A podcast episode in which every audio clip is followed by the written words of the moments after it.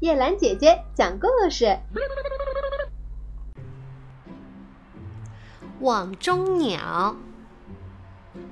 一个猎人在湖边设置了罗网，捕获了很多鸟。鸟多力气大呀，鸟儿们带着网腾空飞去了。猎人在鸟后面追赶着，一个农夫看见猎人跑着追鸟，就说：“你想跑到哪里？难道你靠两条腿还能够赶上飞鸟吗？”